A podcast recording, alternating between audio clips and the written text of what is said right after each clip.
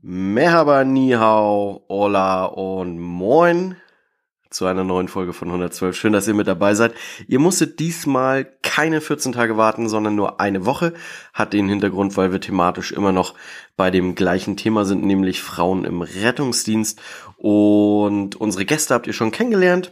Die sind auch weiterhin dabei. In der heutigen Folge wird es unter anderem darum gehen, hey, wie sieht's eigentlich aus für alleinerziehende Mütter im Rettungsdienst? Ähm, was für Schichtmodelle gibt es vielleicht, um dem gerecht zu werden?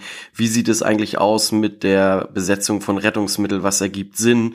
Ergibt es Sinn, wenn zwei Frauen zusammenfahren oder lieber gemischte Teams? Ähm, was für Ideen gibt es insgesamt zur Verbesserung der Situation? Wie sieht's aus bei Gleichberechtigung, bei Bewerbungen auf Posten und Stellen?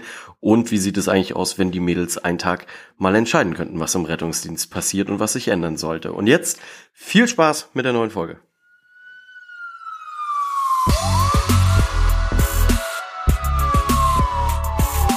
Moin, du hast 112 gewählt, dein Podcast rund ums Thema Rettungsdienst. Guten Tag, es ist immer noch der 22. Juni 2020. Und wir sitzen immer noch in derselben Konstellation wie bei der letzten Folge zusammen. Deshalb machen wir auch gar nicht so wie sonst irgendwie Schnack drumherum, sondern wir setzen einfach da an, wo wir sowieso weitermachen würden. Immer noch mit gebührendem Abstand. Es geht immer noch um das Thema äh, Frauen und die sich als solche identifizieren im Rettungsdienst. Wir haben in der letzten Folge so äh, dieses ganze Diskriminierungsding, haben ähm, die Umfrageergebnisse geteilt. Mhm. Und, und heute wollen wir uns so ein bisschen mit ein paar anderen Themen beschäftigen, die äh, aber auch natürlich die Frauen angehen. Und zwar so ein beliebtes Thema, was auch in den Kommentaren zwischendurch kam, war RTW oder Rettungsmittelbesetzung zwei Frauen. Wollt ihr einfach mal von eurer Seite aus kurz erzählen, welche Erfahrungen ihr da gemacht habt, ähm, ob ihr die Konstellation zwei Frauen auf dem RTW gut findet oder nicht, ähm, was vielleicht an kritischen Stimmen diesbezüglich äh, euch entgegengekommen ist und so. Ja, und was vielleicht so eure Wunschvorstellung wäre, wie die Rettungsmittel am besten besetzt sein könnten. Also tendenziell bin ich der Meinung, dass es immer Frau-Mann-Besetzung geben sollte, weil ich es einfach für den Patienten angenehmer finde, je nachdem, was für ein Geschlecht das der Patient oder die Patientin ist, weil da halt einfach das besser aufgeteilt werden kann. Aber auch äh, grundlegend gerade zum Beispiel am Wochenende im Nachtdienst, äh, muss ich sagen, finde ich es auch angenehmer, wenn einfach ein männlicher Kollege dabei ist, weil es einfach häufig auch nicht so schnell eskaliert, weil die Männer halt immer noch wissen, okay, das ist ein männlicher Kollege, äh, da bin ich ein bisschen vorsichtiger und ähm, man als Frauenbesatzung dann auch häufiger vielleicht eher mal dazu greift, in die Polizei nachzufordern, weil man dann halt eben den Rückhalt hat. Mhm. Ähm, und ansonsten fahre ich tatsächlich aber auch gerne mit Frauen, weil ich finde, dass es auch mit Frauen ein anderes Arbeiten ist, häufig auch ein angenehmeres Arbeiten. Ähm, kommt aber so ein bisschen auf die andere Frau drauf an. Also die muss vom Typ her auch so ein bisschen wie ich eigentlich sein, also auch dieses Extrovertierte und dass man halt irgendwie auch trotzdem Spaß hat auf dem Auto. Ähm, ja, aber grundlegend ist die Besatzung Mann-Frau doch schon angenehmer für alle Beteiligten. Und was würdest du sagen in der Konstellation zwei Frauen, wenn, wenn du sagst, die ist so vom Typ ähnlich wie du, was macht das Arbeiten dann irgendwie besser, ähm, einfacher, wie auch immer? Ja, es macht das einfach einfacher, weil ich weiß, dass sie dann auch mit anpacken kann. Also ich zum Beispiel mag das halt nicht, wenn eine Frau sich verhält wie eine Frau. Also mhm. ich bin halt auch so ein halber Kerl manchmal. Deswegen ist das halt immer angenehm, wenn ich weiß, dass die andere auch so, so ein bisschen kerlmäßig unterwegs ist. Ähm, also ich habe da tatsächlich noch nie so richtig drüber nachgedacht. Aber jetzt so die ersten Gedankengänge waren halt auch das, was Lisa gesagt hat unter anderem, dass es tendenziell angenehmer ist. So, man ist einfach flexibler und kann auf jede Situation reagieren, wenn sowohl ein Mann als auch eine Frau dabei ist. Das hatte Jan, glaube ich, in der letzten Folge gesagt, wo die zu einer ausländischen Familie genau. gegangen sind und der Vater dann direkt gesagt hat, du bist Mann, du fährst meine Tochter nicht an. Man, man ver, also man umgeht einfach sehr viel Diskussion, wenn man dann einfach sagen kann, okay, pass auf, ich bin der Kerl, ich halte mich zurück, hier ist eine Frau, meine Kollegin, die macht das dann. Das ist halt angenehmer, aber so rein geschlechtlich würde ich das tatsächlich gar nicht, also geschlechtlich menschlich würde ich es gar nicht einordnen. Also ich habe natürlich auch Kolleginnen, die ich dann im Dienstplan sehe und sage, hm, das wird, das wird was werden so. Ich habe aber auch Männer, bei denen ich sagen würde, okay, mit denen möchte ich nicht fahren. Also so zwischenmenschlich würde ich das geschlechtlich gar nicht begrenzen wollen, aber ja, das, was Lisa sagt eigentlich. Mm, Zuletzt habe ich mir Gedanken gemacht ähm, bezüglich der geschlechtlichen Besetzung der RTWs. Das war Silvester. Da hatte ich Dienst mit einer ähm, auch recht neuen jungen Kollegin in Pinneberg, Silvesternacht. Und da haben wir uns vorher auch gefragt, ob wir das alles so packen können, hatten vorher besprochen, was wir tun, wenn irgendwelche Zwischenfälle passieren sollten. Ähm, und am nächsten Morgen waren wir echt froh, dass wir das zu zweit irgendwie gehandelt bekommen hatten. Aber ich denke, wir hatten auch echt Glück mit den Einsätzen. Wir hatten keine Betrunkenen, wir hatten keine aggressiven Patienten. Und ich denke, deshalb ist es auch gut gegangen. Aber das Bauchgefühl war die ganze Nacht über ein bisschen mies.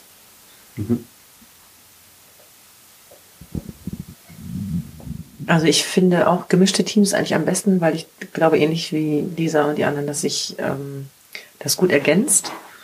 Ich hatte aber auch noch keinen Dienst mit einer Kollegin, wo ich gedacht habe, wir schaffen das nicht.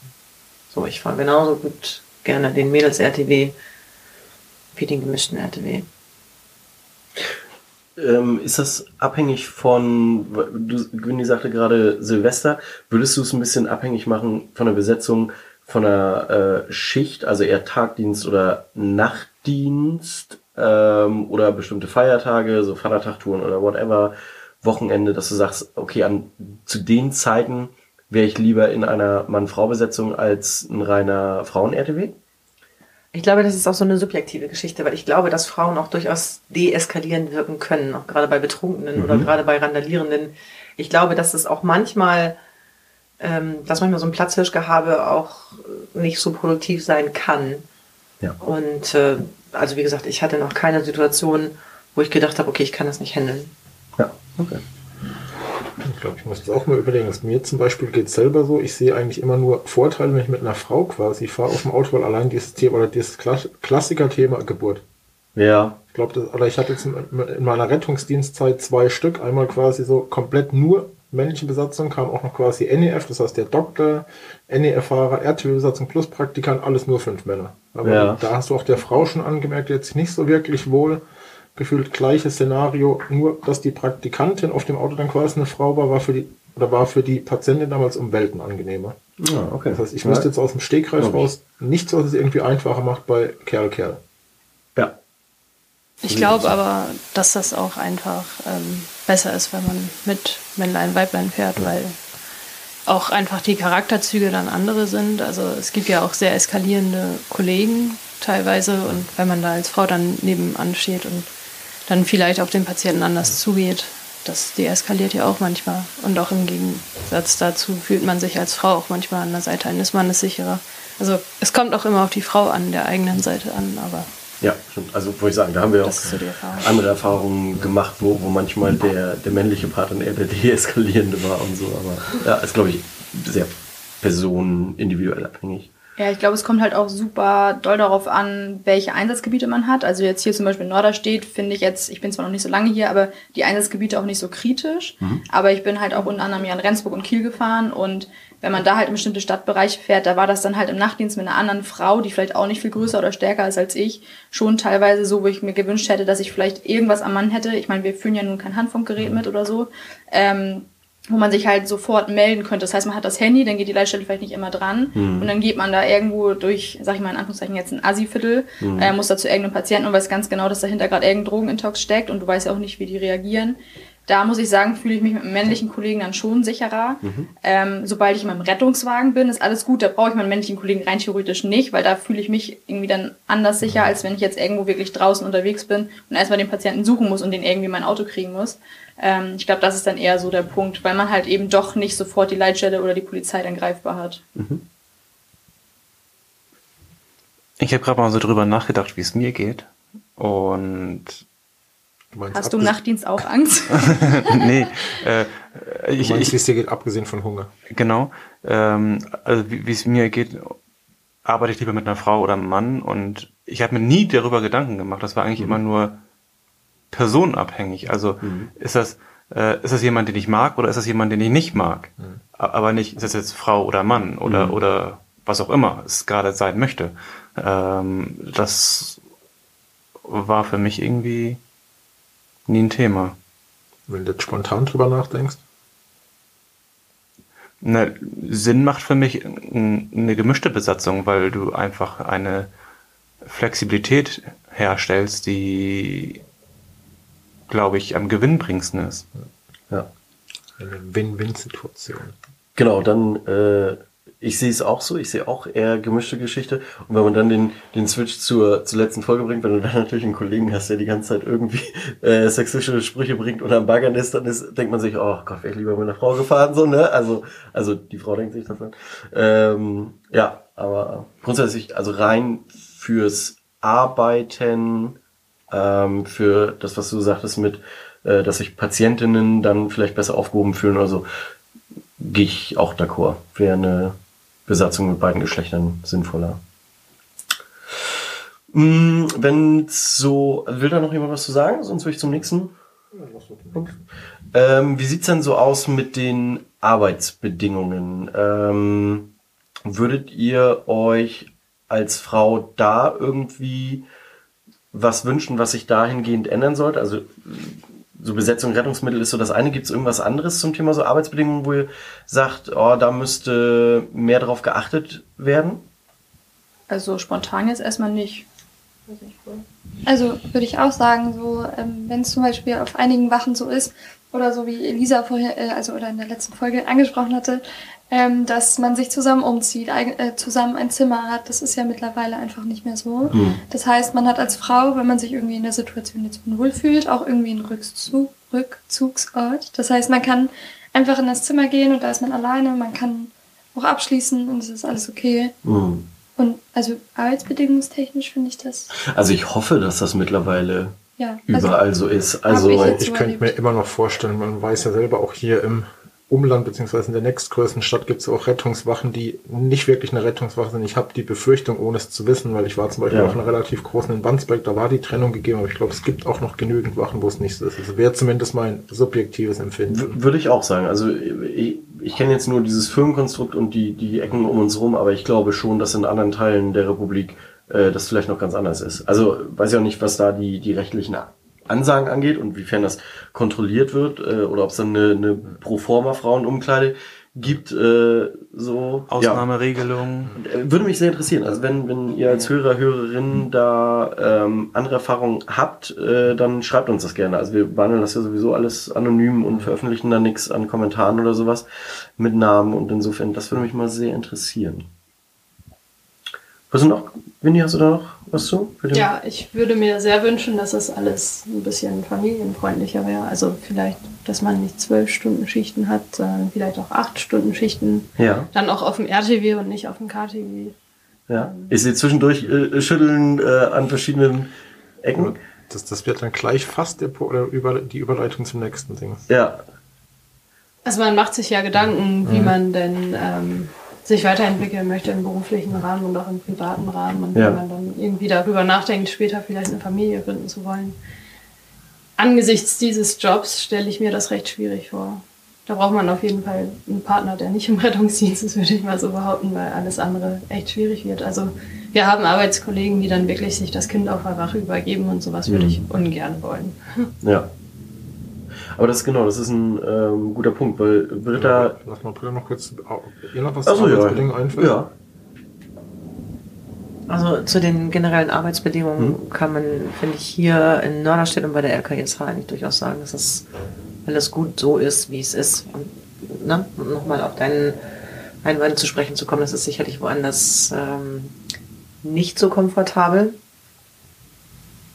Aber dann müsste man eben auf die Kommentare der anderen Zuhörer Mhm. warten. Was wir zum Thema Arbeitsbildung, das hatten wir im Vorhinein mal besprochen, weil man hat ja jetzt auch mit Diskriminierung relativ viel Negatives, aber ich finde, was man positiv im Rettungsdienst rausheben kann, ich glaube, ich weiß nicht, ob du es vorhin angesprochen hast, Quinty, oder du, Lisa, dass zum Beispiel die Bezahlung ist gleich, weil da kennt man ja heutzutage immer noch genügend Branchen, wo es anders ist, dass man für die gleiche Arbeit, Mann, Frau, das Gehalt teilweise ja fast das Doppelte unterschiedlich. Also ich weiß nicht, ob ihr es anders seht, aber ich glaube, da ist zumindest der Rettungsdienst was, wo Frauen eins zu eins gleichberechtigt werden. Also mir wäre jetzt komplett neu, dass es irgendwo eine Notfallsanitäterin mit fünf Jahren Berufserfahrung gibt, wo der Notfallsanitäter männlich fünf Jahre Berufserfahrung irgendwie, wo sie weniger verdienen. Ich glaube, das ist einer der Vorteile, die man im Rettungsdienst hat. Also selbst in den Bereichen, wo es nicht nach TVÖD geregelt Ja. ist, ne? Also selbst da geht's dann wirklich eher nach Qualifikation als, ähm, als nach Geschlechterbezahlung oder so. Genau. Maximal vielleicht noch nach Zugehörigkeit, dass man sagt, du kommst in die nächste Gehaltsstufe nach fünf Jahren oder so, aber auch Ja. da wird nicht unterschieden, Mann, Frau, sondern einfach nach Jahren. Ja, genau, auch was ähm, so alles drumherum geht, Urlaubstage, äh, also alles, was eigentlich so vertraglich geregelt ist, finde ich da auch ähm, sehr gleichberechtigt. Altersvorsorge. Genau, spannend wäre ähm, tatsächlich zu wissen, wie es dann zum Beispiel um Führungspositionen gibt. Das ist ja auch immer noch gern ein beliebtes Thema, also dass äh, Frauen häufiger in Führungspositionen sind. Persönlich erlebe ich das zumindest hier bei uns in der Firma nicht so. Also wenn ich jetzt so auf Praxisanleiter, wir haben, ähm, wir haben weniger Frauen als Männer als Praxisanleiter, zumindest was unseren Versorgungsbereich angeht.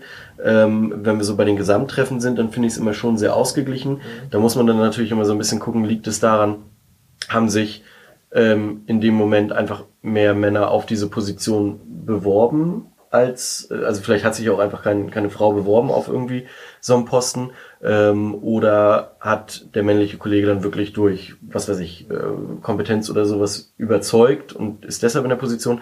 Und wenn es so um Wachleitung, stellvertretende Wachleitung, wüsste ich tatsächlich gar nicht, wie es prozentuell so bei uns in der RKISH ist. Und ich weiß nicht, ob sich jemand von euch mal auf irgendwie eine Führungsposition beworben hat. Äh, und wenn ja, würde mich dann mal interessieren, ob ihr euch da in irgendeiner Art und Weise gleichberechtigt oder vielleicht sogar benachteiligt gefühlt habt. Mm, Also ich habe mich mal auf einen Praxisanleiter beworben, habe die Stelle aber nur nicht bekommen, weil ich zu wenig Unternehmenserfahrung hatte und weil ich halt noch studieren wollte zu dem Zeitpunkt. Und was anderes aber, war, wo es mir auffällt, ist tatsächlich beim Orgel, also beim organisatorischen Leiter. Okay. Ähm, da war es zumindest in unserem Kreis so, dass es da zu dem Zeitpunkt, glaube ich, gar keine Frau oder nur eine Frau gab. Also das ist schon sehr männerlastig. Okay. Die Frage ist halt nur, was du meinst, bewerben sich die Frauen einfach nur nicht oder wie auch immer. Also ich habe damals halt mein Orgel einfach privat gemacht und halt den selbst bezahlt. Ja. Aber bei der RKSH muss man dann ja quasi nochmal den internen Orgel, äh, die interne Orgelausbildung machen, um dann Ja. quasi bei den arbeiten zu dürfen als Orgel. Und da sind nicht so viele Frauen vertreten, was da der Grund ist. Das ist natürlich eine andere Sache. Ja. Wäre mal spannend für die nächste Folge, die wir so in einem Jahr oder so nochmal machen, mal zu dem Thema mal zu recherchieren. Ja. Da können wir echt mal mit Zahlen und Fakten kommen. Genau, also mich, das wäre ja dann vielleicht, also gerade in Unternehmen wie bei uns, wo es einen Betriebsrat gibt, ist das dann auch wirklich so öffentlich und transparent und nachvollziehbar, dass man sieht, ähm, hier gibt es zum Beispiel eine Ausschreibung auf bestimmte Dings, wie viele haben sich davon beworben, wie viele Männer, wie viele Frauen und so weiter. Und das, das wäre tatsächlich nochmal sehr interessant. Weil man dann ein sehr ein Bauchgefühl, also ich habe im Moment dann nur ein Bauchgefühl und kann das nicht mit Zahlen irgendwie belegen oder so. Also ich sage jetzt so vom Bauchgefühl, ich glaube, da ist eher so die klassischen Geschichten zur Buchhaltung und so weiter, fallen mir bis jetzt fast nur Frauen ein, die das quasi machen. Nur was zum Beispiel bei der RKISH spannend ist, so Geschäftsführerebene abwärts, so ähm, Geschäftsführung, Betriebsorganisation, Betriebsleitung fallen mir jetzt primär eher nur Männer ein. Ja. Und Wachenleiter gibt es ja auch fast keine Frauen, oder? Also hier auf der Wache gibt es zumindest einen Wachleiter, die Stellvertretung ist dann eine Stellvertreterin. Aber also ich wüsste es wirklich nicht. Also äh, ich wüsste es noch nicht mal im eigenen Versorgungsbereich. Da wäre meine äh, mein Bauchgefühl gerade nur Männer. Aber in den anderen Bereichen weiter nördlich und so weiß ich es tatsächlich nicht. Müssen wir mal Was ich recherchieren. zum Beispiel spannend, aber deswegen auch gut finde, gerade so Fuhrpark oder so, was ja eigentlich immer so gefühlt noch so eine Männerdomäne ist, habe ich hier schon relativ viel Frauen kennengelernt. Mhm. Ja, stimmt.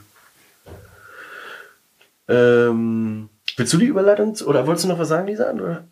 Nee, okay. Ich Ähm, glaube, die Überleitung hat man ja schon fast indirekt quasi geschaffen, weil es geht ja wahrscheinlich das Mikro einmal Richtung. Weil Genau. Wir waren ja schon bei Arbeitsbedingungen. Wir haben ja eine Dame hier quasi sitzen, die auch schon Kinder hat. Das heißt, wie war für dich, beziehungsweise wie ist es für dich als Mutter im Rettungsdienst zu arbeiten? Hast du da irgendwelche Nachteile dadurch? Wie läuft es mit diesen zwölf Stunden Schichten für dich? Wo Also- siehst du Verbesserungspotenzial? Ich habe, ähm, ich bin ja seit vier Jahren jetzt dabei und meine Kinder waren ja schon ein bisschen größer, sind ja keine kleinen Kinder gewesen. Also die waren irgendwie 16 und 12 und dann sozusagen ja auch schon gut selbstständig. Aber auch interessantes Alter. 12 und 16? Ja, das stimmt. Also, ganz alleine lassen sollte man sie da irgendwie nicht.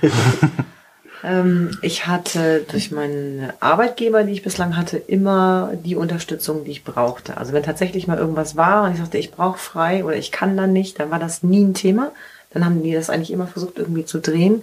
Dafür wusste ich halt dann, gut, dann fehlt mal ein freies Wochenende oder so. Aber das war, das war wirklich gut. Ähm, und nochmal, um auf Gewinnis Punkt zurückzukommen. Das ist aber jetzt auch so eine ganz persönliche Geschichte. Ich selber arbeite lieber drei Tage zwölf Stunden als fünf Tage acht Stunden. Oder dreieinhalb Tage zwölf Stunden.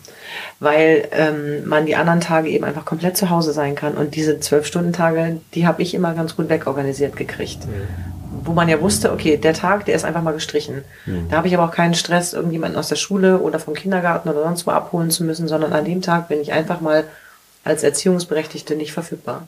Ja. Und ich persönlich finde, man kann das besser wegorganisieren, als diesen dauerhaften Stress zu haben, okay, ich muss dann und dann an der Kita sein und ich schaffe es nicht, weil ich habe noch einen Einsatz oder so.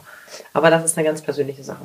Ja, also da fanden wir, das hatten wir im Vorfeld auch. Es gibt ja ein Unternehmen, wahrscheinlich viele andere auch, ähm, die haben, und ich sage jetzt mal in Anführungszeichen, ähm, die sogenannten Hausfrauenschichten, ähm, wo nämlich Müttern dann zum Beispiel die Option gegeben wurde, äh, Stunden zu reduzieren und dann vielleicht nur irgendwie von sechs bis zwölf oder so zu arbeiten. Ähm, das hat sich zumindest was den Bereich Krankentransport ähm, da ganz gut etabliert. Und das ist natürlich auch hier wieder Arbeitgeber und Landkreis abhängig etc. Als Privatunternehmen ist es vielleicht einfacher, Schichtenmodelle zu entwickeln und ein Auto in dieser Art in Dienst zu nehmen, als es jetzt vielleicht ein öffentlich-rechtlicher könnte, dem einfach nach Vorgabe gesagt wird, du musst das Rettungsmittel so und so besetzen. Und jetzt muss man ähm, wenn man das jetzt so in Relation sehen würde, könnte man natürlich so ein 24-Stunden-Modell ähm, in dreimal acht Stunden teilen, weil man dann vielleicht der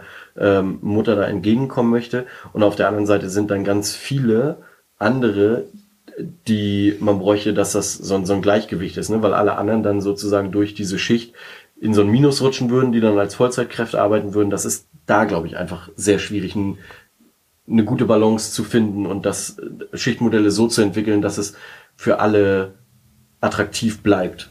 Ich glaube, also ja, könnte schwierig werden. Man muss es für die Zukunft machen, weil Personalmangel ist quasi überall bekannt. Man würde sicher oder man macht sich das Leben selber schwer, wenn man sagt, okay, komm, es ist schwierig, wir probieren es gar nicht, anstatt zu sagen, komm, wir nehmen es mal als Herausforderung an, gewinnen aber vielleicht die eine oder andere Frau, alleinerziehende Mutter, vielleicht auch alleinerziehenden Vater, gibt es ja inzwischen auch relativ viele, dann doch für irgendwie für den Beruf.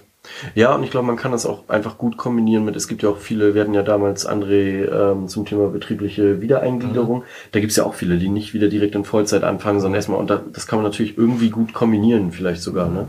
Ich finde, da Ist gibt es auch so. generell noch extremes Verbesserungspotenzial. Ich glaube aber auch, dass diese 8-Stunden-Variante sich extrem mit einer 48-Stunden-Woche beißt. Das heißt, da muss man schon mal direkt ähm, viel tiefer angreifen, um, um sowas wirklich etablieren zu können. Ist nochmal ein ganz anderes Thema. Äh, ich glaube, darauf wollen wir nicht weiter eingehen in dieser Folge.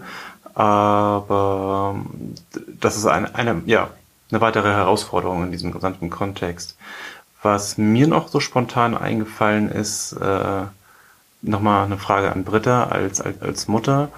Ähm, eine gern genommene Ansicht ist ja, dass Mütter in unserem Beruf eher so ein Feeling für, für, für, für Kinder auch automatisch haben, für, für, also für, für Du meinst Kindernot? Kinder in, in Notfällen, genau, zu denen wir dann gerufen werden. Kannst du das aus deiner subjektiven Sicht so bestätigen? Ähm, oder sagst du, man steht ja doch auch eh- wie jeder andere davor und sagt sich, okay, weiß ich gar nicht so genau. Also ich glaube, dass man als Mutter den Vorteil bei Kindernotfällen hat, dass man die meisten Notfälle selber zu Hause schon mal erlebt hat. Weil wir werden ja, also zum Glück seltenst zu wirklich kritisch kranken Kindern gerufen. Und meistens ist es ja Gehirnerschütterung, Kopfplatzwunde, was Falsches gegessen, Fieber. Durchfälle, Fieber. Und da ist es halt so, dass die eigenen Kinder das alles schon mal durchgemacht haben. Und dass man da auch, also ich hatte halt nie Angst vor Kindernotfällen. So. Auch nicht vor Pseudogruppe oder so. Das habe ich alles schon mal erlebt. Und dann, wenn man das kennt, dann kann man das ja anders einordnen. Das soll das jetzt nicht bagatellis bagatellisieren oder so. Aber ich glaube, das geht mir anders als zum Beispiel einem 21-jährigen Kollegen, der frisch ausgelernt ist, der immer Respekt vor so einem Kindernotfall hat. So. Ähm, es gibt aber auch genügend Kollegen, die einfach so einen tollen Draht zu kleineren Kindern haben. Da ist das, da ist das ja ähnlich. Also, ne, das ist ja so eine so eine persönliche Geschichte und so ein Talent, was man dann Mhm. irgendwie hat.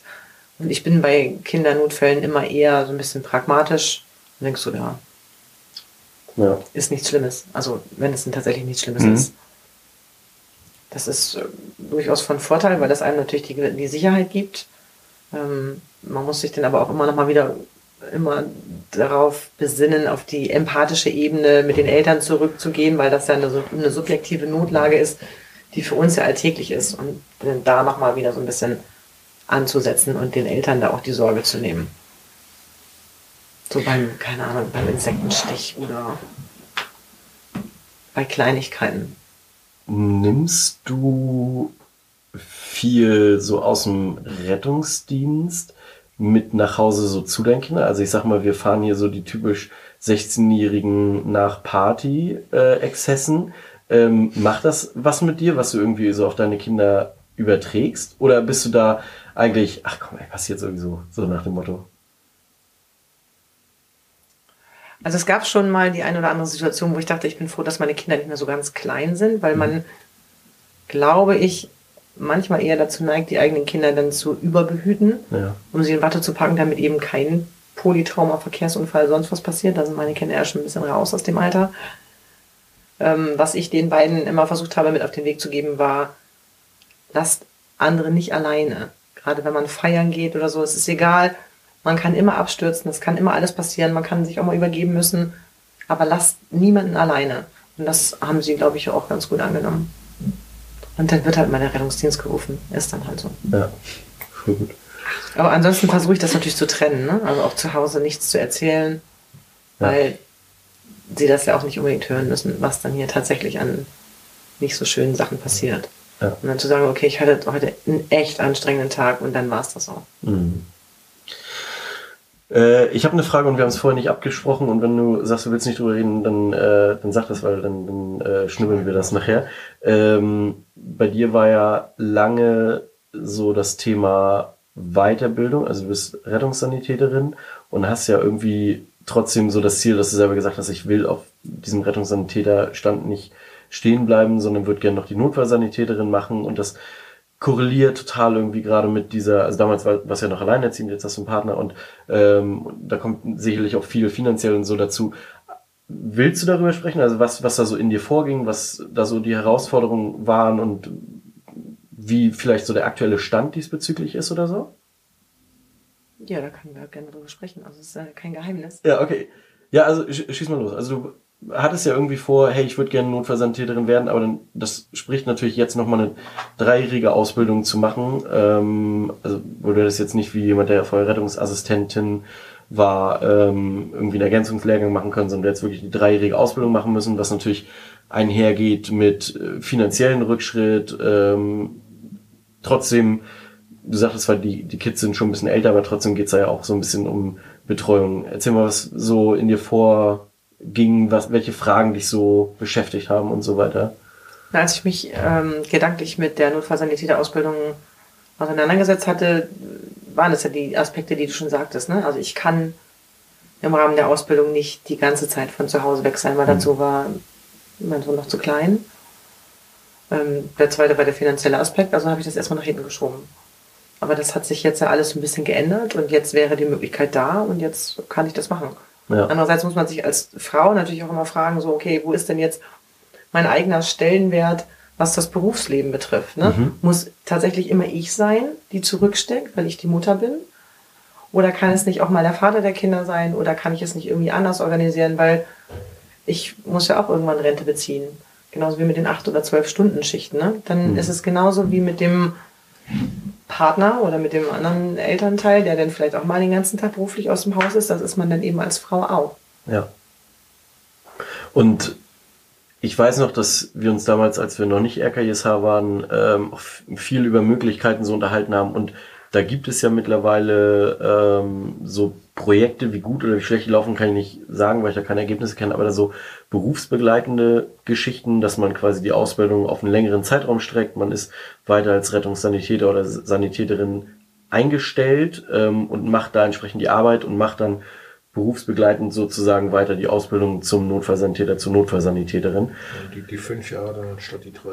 Genau. Und das ist ja halt auch was wir sagten, auch so eine Arbeitsbedingung, was es attraktiver macht. Jetzt nicht nur für Mütter, es gibt ja auch alleinerziehende Väter und so, aber das ist auch so ein Aspekt, wo man sich irgendwie ranwagen muss und sagen muss, hey, da, da, da ist der Wille und da ist auch die, die Fachkompetenz und, und das ist alles, was danach schreit, lass diese Person jetzt äh, die Ausbildung starten so und äh, möglichst viel von diesen Hemmnissen abzubauen. So, ich glaube, das ist wichtig, dass Betriebe sich da Optionen zurechtlegen, um diese Wege in Gang zu bringen. Man muss ja nicht mal auf diese Elterngeschichte gehen, sondern wir würden auch hier auf der Wache ein, zwei Kollegen einfallen, die jetzt auch nicht mehr 18, 19 sind, sondern auch schon ein bisschen mitten im Leben stehen, auch Rettungssanitäter, die auch Bock hätten weiterzumachen, wo halt eher dieser finanzielle Aspekt dahinter Ja. steht. Wo dann, glaube ich, eher einer sagen würde, komm, ich bleibe noch fünf Jahre in dem Status, den ich jetzt habe, zumindest finanziell bin, aber dann quasi Notfallsanität. Ja. Ja. Ich glaube, von uns drei könnte wahrscheinlich auch keiner mit dem Ausbildungsgehalt jetzt erstmal leben. Nö. Oh, ich glaube, ich muss ganz schön viel zurückschrauben. Da wäre bestimmt was machbar. Äh, ob man das will, ist eine andere Geschichte. Ich würde nur noch im Bulli wohnen. Also wenn, wenn der heil Wenn ist. der Gang. Aber kommt zum Trennwohn, muss er nicht fahren. ja, das stimmt. Äh, kommt drauf an, wenn er eine. Obwohl, der hat eine Pkw-Zulassung, ne? Äh, Wohnmobil zulassen. Ja, nee, dann, dann ist egal, der muss ja nicht fahren. Herzlich willkommen zum Bully Talk. Suchst, du- suchst dir einen Stellplatz. Ja. Ich glaube, was man zu diesem Thema Arbeitsbedingungen hätte, wir hatten ja so eine Frage, die so ein bisschen, also was heißt fiktiver, wo man sich mal reinversetzen muss. Da darf jeder mal was dazu sagen. Ihr habt für einen Tag die Möglichkeit, an der Spitze vom Gesundheitssystem zu stehen. Das heißt, unseren sehr kompetenten, sehr geschätzten Gesundheitsminister mal abzulösen. Was würdet ihr als aller oder was würdet ihr ändern, wenn ihr einen Tag lang das Sagen hättet? Ich sehe schon das Grinsen, manche reiben sich die Hände. Ja, Das heißt, fangen wir bei Lisa, an. reißt Also. Lisa ist jetzt ein Tag hier unsere Vorgesetzte. Also als allererstes würde ich das Thema ansprechen, dass wir nicht jeden Patienten mit ins Krankenhaus nehmen müssen. Also ganz klar ist jetzt vielleicht nicht das Hauptthema hier gerade. Nee, nee, nee, aber, es- Aber dass Ihr wir halt sagt, eben entscheiden Tag können, entscheiden. genau, dass wir entscheiden können, ist das wirklich jetzt krankenhauspflichtig oder nicht, so dass wir halt nicht diesen Teufelskreislauf haben mit, äh, wir bringen die Patienten ins Krankenhaus, im Krankenhaus haben sie eigentlich nichts zu suchen, da werden sie aber trotzdem untersucht, weil die müssen das ja auch und da halt quasi diese Aufnahmen eigentlich völlig überlastet sind mit Patienten, die da nicht hingehören. Ähm, dann aktuell ja auch gerade das Thema mit der Medikamentengabe, dass wir ja eigentlich so einen tollen Algorithmus haben, was wir alles machen können, aber alles irgendwie hunderttausendmal rechtfertigen müssen und bis der Patient dann schmerzfrei ist, eigentlich wir schneller in der Klinik gewesen wären. Äh, das sind Dinge, die mich in jedem Dienst einfach tierisch aufregen und die ich einfach super gerne ändern würde. Ähm, ja, oder halt auch Patienten, die halt einfach den Rettungsdienst ausnutzen. Es steht ja teilweise auch auf dem Melder, will kein Geld für Taxi ausgeben, ähm, dass man solche Leute halt einfach als Selbstzahler einstufen kann, dass das irgendwie möglich ist. Ja. Das wären so Sachen, die ganz weit oben stehen. Ja.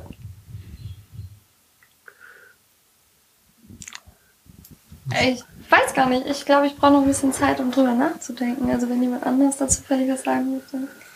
Ich glaube, also ich habe noch nie so drüber nachgedacht, aber das, was Lisa gesagt hat, ist irgendwie plausibel. Sind ja auch Sachen, die allen passieren.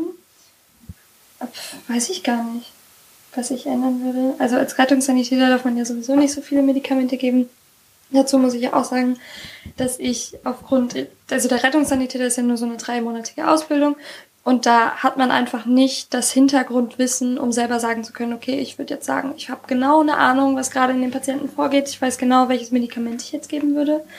Ähm, ja, ich weiß nicht, ob ich dem Rettungssanitäter irgendwie mehr Kompetenzen zuschreiben würde. Ich finde, das, also manchmal kennt man das ja, dass die Rettungssanitäter nur fahren dürfen und gar nicht an Patienten. Dann reicht auch ein Führerschein, dann muss man die Ausbildung gar nicht machen. Also wenn es in einigen Firmen so ist, würde ich das vielleicht ändern wollen, ähm, aus meiner Position jetzt. Aber ich finde, bei der RKISH ist das alles relativ gut geregelt. Also da wird sich auch abgewechselt und wenn der Rettungssanitäter dann irgendwie mit dem Patienten nicht klarkommt, dann wird auch mal gesagt, okay, ich würde jetzt doch gerne fahren, weil ähm, ich traue mir die Situation nicht zu. Ähm, also ich finde das relativ gut geregelt und ich fühle mich soweit auch ganz wohl.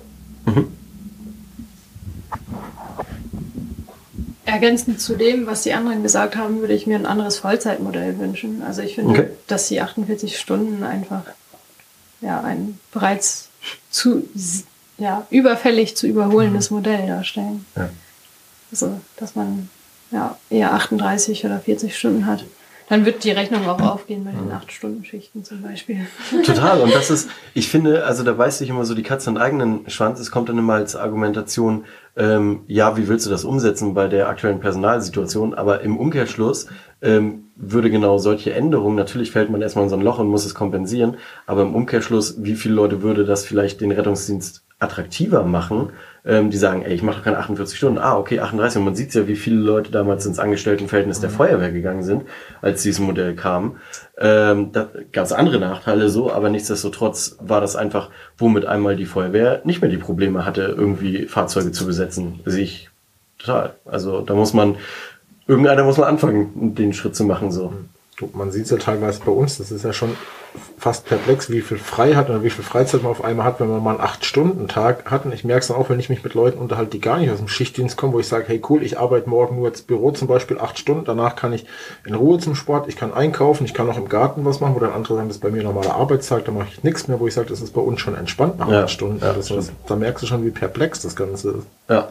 Und einfach auch natürlich, wenn man bei diesem 12-Stunden-Modell bleiben würde, ähm, wenn man das dann auf die Woche sieht, wie, wie wenig Dienst das hat und wie viel du dann mehr Lebensqualität hast. Ne? Und das ist ja auch alles eine, eine Nachhaltigkeitssache, weil Leute einfach länger in dem Bereich, Bereich arbeiten. Aber ähm, Gesundheitsministerin Britta will auch noch. Ja, also von den Themen her würde ich mich erstmal anschließen. Also klar, diese Kompetenzen des Notfallsanitäters und mit dem Zuhause lassen und auch die 48-Stunden-Woche durchaus. Ähm, überhaupt generell so ein bisschen von oben gedacht, die ganze Organisation der Krankenkassen, ne, das Abrechnen, dass man ähm, auf der einen Seite Geld rausschmeißt für Sachen, die völlig unnötig sind und auf der anderen Seite ähm, kämpfen muss um jede Physiotherapie, die man braucht. Das sind manchmal so bizarre, abstruse Sachen, die abgehen, weil die Krankenkassen das entweder zahlen oder nicht zahlen. Das finde ich auch mal extrem ungerecht. Ja, und natürlich der Bonus im Rettungsdienst, ne, der gerade von Herrn Spahn so ein bisschen abgewartet wurde. Das ähm, fand ich auch nicht fair. Auch nicht Ah, da bin, bin ich nicht up to date. Ähm, hol mich kurz ab. Ähm, ja, da gab es wohl ein, ein Schreiben von Herrn Spahn. Ich habe das auch nur ähm, über Dritte, über so eine Facebook-Gruppe gehört, dass ähm, der Rettungsdienst aufgrund der doch deutlich gesunkenen Einsatzzahlen diese Prämie, die für die systemrelevanten Berufe gedacht waren, nicht bekommen wird. Ah, das ist blöd, das habe ich schon eingeplant, das Geld. Das heißt, deine Bulli-Reparatur verzögert sich doch nochmal. ja, äh, da muss ich vielleicht mit Jens nochmal kurz Ja, ein oder warten, bis Britta an, der, an die Macht kommt, Ja. dann zahlt sie das sofort aus und dann quasi am nächsten Tag kann er wieder machen, was er möchte. Ja, ich habe gedacht, ich schreibe ihm eine E-Mail. Ich fand es Also- wirklich, ich fand es wirklich nicht in Ordnung und ich glaube, ich werde ihm eine E-Mail schreiben. Oder schreibt man eine E immer nehmen ihn als zweiten Melden. Wir haben ihn auch schon öfters zum Podcast eingeladen, aber auch Also- nichts gehört. Eigentlich einmal und ich würde sagen, zweiter Aufruf, Dr. Jens Spahn, ist er Doktor? Ich glaube schon, ne? Ja, aber garantiert nicht irgendwas Medizinisches. Nee, aber Herr, Herr Dr. Jens Spahn, zweiter Aufruf, bitte kommen Sie zum Podcast. Dr. Jens Spahn, bitte. Wenn er beim dritten nicht kommt, fahren wir nach Berlin. Aber das ist ja auch, äh, da kann man sich drüber streiten, über diese Bonusgeschichte. Ähm, also natürlich sind die Einsatzzahlen zurückgegangen.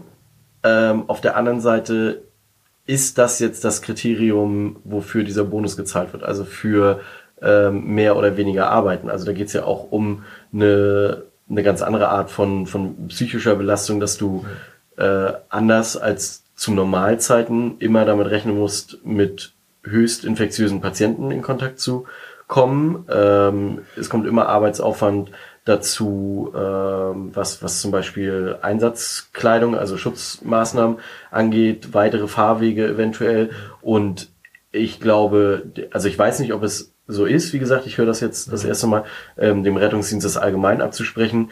Finde ich schwierig, nur weil uns das hier vielleicht weniger getroffen hat, hat es ja ganz andere Kreise sehr viel anders getroffen. So, also Ja, was ist- uns zum Beispiel, da fand ich den Ansatz von dem Doktor, der bei meiner Hochzeit da war, den hast du ja auch kennengelernt, ganz spannend, der gesagt hat, er, er findet so diese Krux an dieser Geschichte, man war davor schon extrem überarbeitet. In Corona-Zeiten hieß es dann überall, ja, die Menschheit fährt sich mal runter, man kann in seinen Bürojobs von den Überstunden quasi runterkommen, entspannt euch mal alle, macht Garten, die Baumärkte waren quasi alle leer gekauft und nach Corona oder ist ja so langsam in der Nach-Corona-Phase, kann jetzt nicht der Rettungsdienst sagen, so, jetzt fahren wir mal unser Leben quasi runter, wir bleiben uns alle mal entspannt zu Hause. Und Er vertritt immer noch Meinung, allein dafür wäre so eine Prämie eigentlich Ja. angedacht gewesen. Weil ich kenne es zum Beispiel bei mir zu Hause, klar, so ab Woche drei, vier wurde es anstrengend, aber davor war dann echt so die Meinung, hey, ist mal schön mal runterzukommen oder so, mal ein bisschen nix.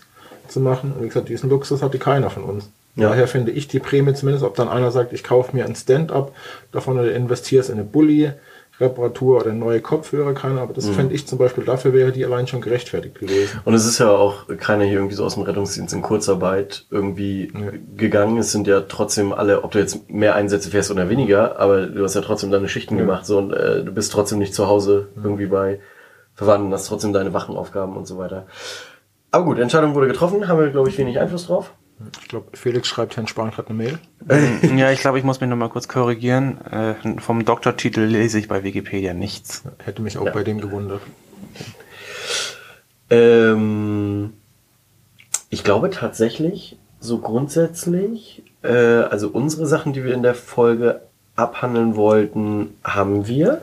Genau. Eine Sache wäre noch, wo jeder was dazu sagen kann. Was würdet ihr Frauen raten, die jetzt komplett neu im Rettungsdienst anfangen? Ist mir klammern jetzt auch mal Sonja aus, weil du hattest schon dein Praktikum und so weiter. Habt ihr quasi eine Freundin von euch, die nichts mit der Medizin zu tun hat, die sagt, ich fange jetzt eine Ausbildung im Rettungsdienst an? Was würdet ihr denen raten? Ähm, also ich würde sagen, dass man ähm, sich auf sich selber in irgendeiner Weise konzentrieren sollte, dass man sich nicht von den anderen irgendwie runtermachen sollte, weil ganz häufig habe ich das auch mitbekommen, dass wenn man jetzt ähm, mit einem höher gestellten, als ich als Rettungssanitäterin, ähm, fahre ja immer mit einem Notfallsanitäter und wenn der dann irgendwie irgendwas von mir möchte, ähm, was jetzt nichts berufsbezogenes ist, sage ich jetzt mal, ähm, um dann wieder so auf diese sexuelle Diskriminierung zurückzukommen.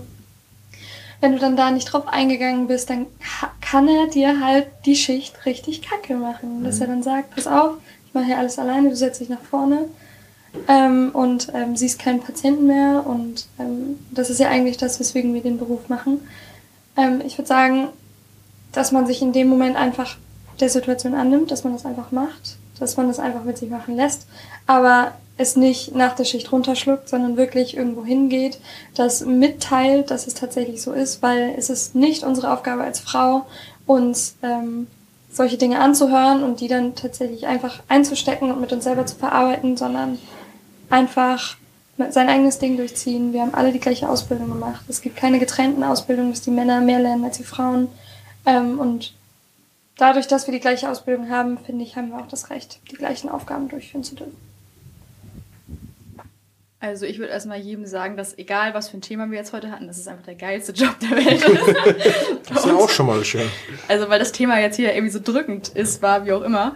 Ähm, und würde jedem dazu raten, wenn er Bock drauf hat, dass er das machen soll und sich nicht von den blöden paar Idioten, die man auf der Wache hat, irgendwie diesen Job vermiesen zu lassen. Dass man auf jeden Fall eine starke Persönlichkeit sein sollte für so einen Job, weil man halt eben die Sachen nicht mit nach Hause nehmen darf. Weil sonst halt irgendwann das Privatleben auch vielleicht in so eine grundschlechte Einstellung übergeht, das ja auch vielen, bei, bei vielen Kollegen bekannt ist, dass halt eben diese Einstellung auch mit ins Privatleben übergeht. Ähm, und dass jeder, der es machen sollte, Bock drauf. Also ich könnte mir nicht vorstellen, acht Stunden am Tag irgendwo an einem PC zu sitzen und irgendwelche Daten einzutippen, sondern wir haben irgendwie hier unsere zweite Familie. Wir äh, fahren los und wissen nicht, was kommt. Wir dürfen Blaulicht fahren. und ähm, wir haben hier ein Bett, wir haben einen Fernseher, wir haben irgendwie, wenn nicht gerade Einsätze sind, echt ein, echt ein cooles und entspanntes Leben. Und jeder, der Bock drauf hat, sollte das machen. Und Frauen sind immer willkommen im Rettungsdienst. Ne? Ich würde jeder Neuen empfehlen, dass sie sofort anspricht, wenn sie was stört. Und ähm, ich würde auch empfehlen, dass man sich was zutraut. Also dass man, also ich glaube, es ist so ein Ding unter Frauen, dass man sich weniger zutraut, als man eigentlich kann und dass man dann vielleicht auch ja, schon recht früh anfängt, zum Beispiel Patienten die Treppe runterzutragen, die Anamnese selbstständig durchzuführen, ähm, dass man auf die Patienten offen zugeht, mit ihnen schnackt und dass man nicht erst, also dass man sich nicht unnötig zurückhält. Also ich finde auch wie Lisa, es ist der tollste Job der Welt. Und ich kann auch nur jeder Mutter raten, das auch durchaus zu versuchen, weil ich glaube, man kriegt alles andere wirklich gut drumherum organisiert. So, wenn man das will und wenn man irgendwie noch so ein paar helfende Hände an seiner Seite hat, dann ist das echt gut zu schaffen. Und dann ist es die Mühe wert. Schön. Man müsste ja vom Prinzip eigentlich von uns zwei auch mal so ein Schlusswort kommen, was sich in Zukunft ändern sollte zum Thema. Das ist ja mein, weißt du, mein Lieblingswort Nachhaltigkeit. Wir Ja. können nicht ohne was Nachhaltiges hier rausgehen. Dann fange ich direkt mal an. Gut. Ja. Weil ähm, ich begrüße es sehr, dass Frauen an der Rettungswache sind. Und je mehr Frauen auch in einer Schicht da sind, ähm, desto normaler läuft eine Schicht auch ab. Ähm, das, das, das, das klingt vielleicht irgendwie total doof, aber eine reine Männerschicht, ähm, irgendwann kotzt einen das an, weil das so brunftbehaftet ist, dass es echt abartig wird. Und das normalisiert sich, je mehr Frauen anwesend sind. Von daher nur Mut. Dann sind wir wieder beim Besatzungsthema am besten immer halb halb. Wäre schön. Das hält, glaube ich, ganz viel in Zaun. Ja. Ich würde da total d'accord gehen. Ich ähm, begrüße das auch sehr. Ähm, bin dafür, dass es mehr wird. Ähm, würde mir einfach für euch wünschen, dass, äh, dass ihr euch wohler fühlt im Rettungsdienst, was einfach ganz viel an uns Männern liegt. Ähm, das heißt, da muss sich jeder selber reflektieren ähm, und manche machen das vielleicht erst jetzt, manche werden das niemals tun, aber ich glaube, äh, wie es glaube ich auch in der letzten Folge sagte, dass auch viel an uns, die sich mit dem Thema auseinandersetzen, daran liegt, ähm, Dinge anzusprechen, für mehr Gleichberechtigung zu sorgen. Ähm, und eine Sache, und das fand ich total spannend, ich habe explizit darauf geachtet zwischendurch, ähm, wirklich auch zu gendern, wenn man redet. Und das, ähm, das, das machen wir noch seltener. Ihr, bei euch ist es mir auch aufgefallen, dass ihr auch, ihr sagt immer Rettungssanitäter, äh, Arzt oder wie auch immer so, ohne, ohne das selber zu gendern. Und ich glaube, wir müssen auch sprachlich in so eine Richtung kommen, wo, äh, wo Frauen genauso betitelt werden wie Männer in Berufsbezeichnungen oder, oder man anonymisiert ist und sagt, dass die Belegschaft oder ähm, die im Rettungsdienst Arbeitenden oder so, was aber glaube ich noch schwieriger ist. Also ich glaube, da ist noch viel, wo wir so unseren Kopf anstrengen müssen und das kommt erst, wenn man sich mehr damit auseinandersetzt und mehr darüber redet und das in seinen Alltag implementiert. So. Ich würde mir auch wünschen, ich glaube, das erreicht man damit, dass sich auch der ein oder andere Kollege direkt angesprochen fühlt. Weil ich weiß, es hört uns garantiert nicht jeder, sieht man auch an den Zuhörerzahlen. Es hört uns auch Die nicht eigentlich gar nicht so schlecht sind. Ja, das hört sich, das hört sich richtig schlecht an gerade so. Nee, aber wenn, aber wenn uns schon jeder von der RKSH hören würde, hätte man zumindest pro Ja. Folge schon mal mehr Zuhörer. Also Da ist auf jeden Fall noch Verbesserungspotenzial. Auch wenn ihr wisst, dass ihr angesprochen seid, ich glaube, dann merken sie es jetzt zumindest auch kommuniziert es untereinander. Hey, ich habe den Podcast gehört, ich weiß, die haben dich irgendwo angesprochen, guck mal bitte drauf. Also, so blöd wie es klingt, aber man steht unter Beobachtung. Weil ich glaube, dieses Thema wurde lange irgendwo unter den Tisch gekehrt und ich glaube, damit muss man aufräumen. Ja. Ich glaube einfach, es müssen sich viele ähm, das mal so ein bisschen auf die Fahne schreiben, um da Dinge zu ändern. Sei es jetzt, ähm, wie wir schon hatten, auf Wachversammlungen, Jahresveranstaltungen oder so, dass das Thema einfach kontinuierlich in einem, in einem Fokus ist, ähm, dass es von, von den Bachleitungen und auch von der Führung immer wieder thematisiert wird. Äh, ist, wie wir es auch in dem Zwischengespräch irgendwie, als die Mikros aus waren, besprochen hatten, dass das Thema Sexismus und so weiter, das ist ein Thema, dann Rassismus und so, das ist alles nichts, wo man einfach irgendwann einen Haken hintermachen kann. Das ist einfach ein kontinuierliches dran arbeiten, besser machen und das wird nicht irgendwann einfach vorbei sein. So wäre schön, ist aber glaube ich utopisch. Ich glaube, zum Thema Nachhaltigkeit, ich glaube, ich wäre, oder mich würde es freuen, wenn man zum Beispiel sagt, man sitzt heute in einem Jahr nochmal in dieser gleichen Konstellation zusammen.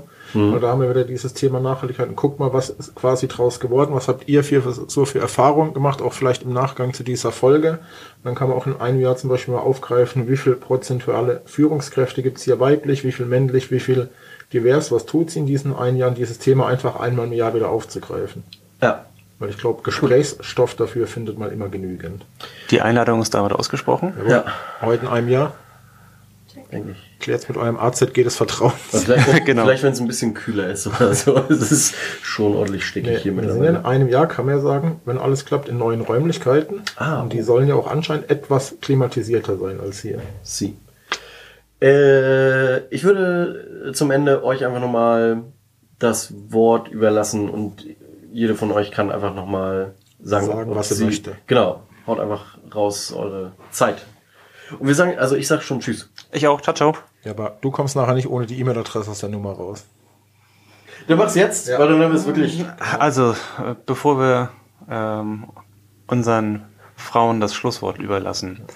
Solltet ihr Fragen, Kritiken, Anregungen, sonstiges haben, scheut euch nicht, äh, uns zu kontaktieren. Entweder über Facebook, über Instagram, uns einfach direkt persönlich anzusprechen mit 1,50 Meter Abstand oder uns eine E-Mail zu schreiben äh, unter sprechwunsch.112.org und damit Stand zufrieden ist, sei der Hinweis gegeben, dass 112 mit OE geschrieben wird. Oh, ich kann es so oft hören. Also ich wurde übrigens ernsthaft gefragt, ob wir inzwischen auch einen TikTok-Kanal haben. Wirklich jetzt? Ja, kam über Facebook die Frage, wir irgendwas über TikTok machen. Ja, also ich- ich, musste mich dann zu Hause aufklären lassen, was TikTok. Ja. Deshalb dann gesagt, ich gebe die Frage an dich weiter. Ja, ich habe einen Account gemacht, ich habe ein Video gepostet, ist mir zu anstrengend, ist mir viel, zu- viel zu aufwendig. Instagram ist mir schon aufwendig genug. Äh, existiert, aber na, mü- müsste sich mal jemand drum kümmern. Das heißt, unser Netman, weil die Bewerbung oder die Bewerbungsphase läuft noch, Oder müsste, auch den TikTok-Kanal betreuen. ja, ja. Alles klar. Okay, Äh, dann, Ladies. Ja, es war schön, hier gewesen zu sein. Vielen Dank für die Einladung und ich freue mich dann schon auf das Treffen in einem Jahr und auf unseren Dienst morgen. Ich mich auch. Ja, ich möchte mich auch bedanken. Danke für die Einladung. Danke für die Chance, mal eigene Erfahrungen zu teilen. Und ich muss auch sagen, mir hat die Folge alleine das Aufnehmen schon sehr viel gebracht. Auch von dem, was Britta alles gesagt hat, die ja jetzt ein bisschen mehr Erfahrung hat. Ähm, und ich habe für mich selber auch schon ganz viel mitgenommen und werde das jetzt in Zukunft auch umsetzen. Also vielen Dank auch dafür. Ja, vielen Dank, dass ihr das Thema jetzt äh, endlich mal thematisiert. Wir Frauen haben das ja bis jetzt irgendwie nicht geschissen bekommen. ähm, und ja, hat Spaß gemacht. Nächstes Jahr wäre ich dann auch auf jeden Fall dabei. Und ähm, ja, wenn die Männer sich jetzt nicht mehr zusammenreißen, dann überlegen wir uns Frauen halt mal einen Plan, um euch mal Angst zu machen. So, so ist es. Ja, auch ich danke euch für die Einladung und ich bin gespannt, was wir in einem Jahr zustande bekommen. Tschüss.